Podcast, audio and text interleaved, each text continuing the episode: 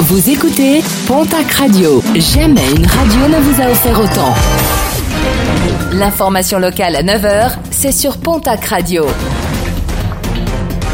Bonjour Jean-Marc Courage Sénac. Très belle matinée. Un chauffeur secouru par les pompiers hier à Villelongue dans les Hautes-Pyrénées alors qu'il se trouvait dans son camion. Ce dernier aurait été victime d'un malaise avant de perdre le contrôle de son véhicule qui a fini sa course dans le fossé. En arrêt cardio-respiratoire à l'arrivée des secours, il a pu être ranimé sur place avant d'être évacué vers l'hôpital. Les gendarmes n'ont pas chômé ce week-end du côté de Bagnères de Bigorre alors que se déroulait le Big Back Festival. Près de 200 contrôles de véhicules ont été effectués et des contrôles ont été dressées, 8 conduites en état d'ivresse, une consommation d'alcool sur la voie publique, une vitesse excessive. Six automobilistes se sont également vus retirer immédiatement leur permis. Une enquête publique qui provoque la polémique à Gourette, une enquête ouverte jusqu'au 7 octobre et qui euh, concerne la restructuration du domaine skiable, un projet de 27 millions d'euros pour relancer l'attractivité de la station avec des travaux programmés entre 2022 et 2025.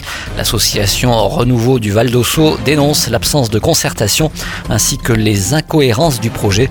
Elle soutient un autre projet qui permettrait d'agrandir le domaine skiable en faisant le lien avec Artoust.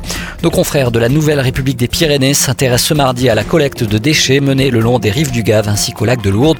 Une opération menée euh, samedi par un collectif d'associations et cela sous l'égide de la ville de Lourdes.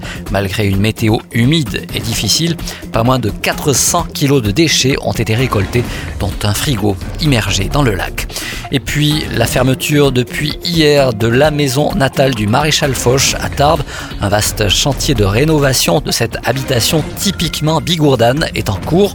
Au menu, réfection de la toiture, restauration des encadrements de fenêtres et des pignons, ainsi que réparation des enduits.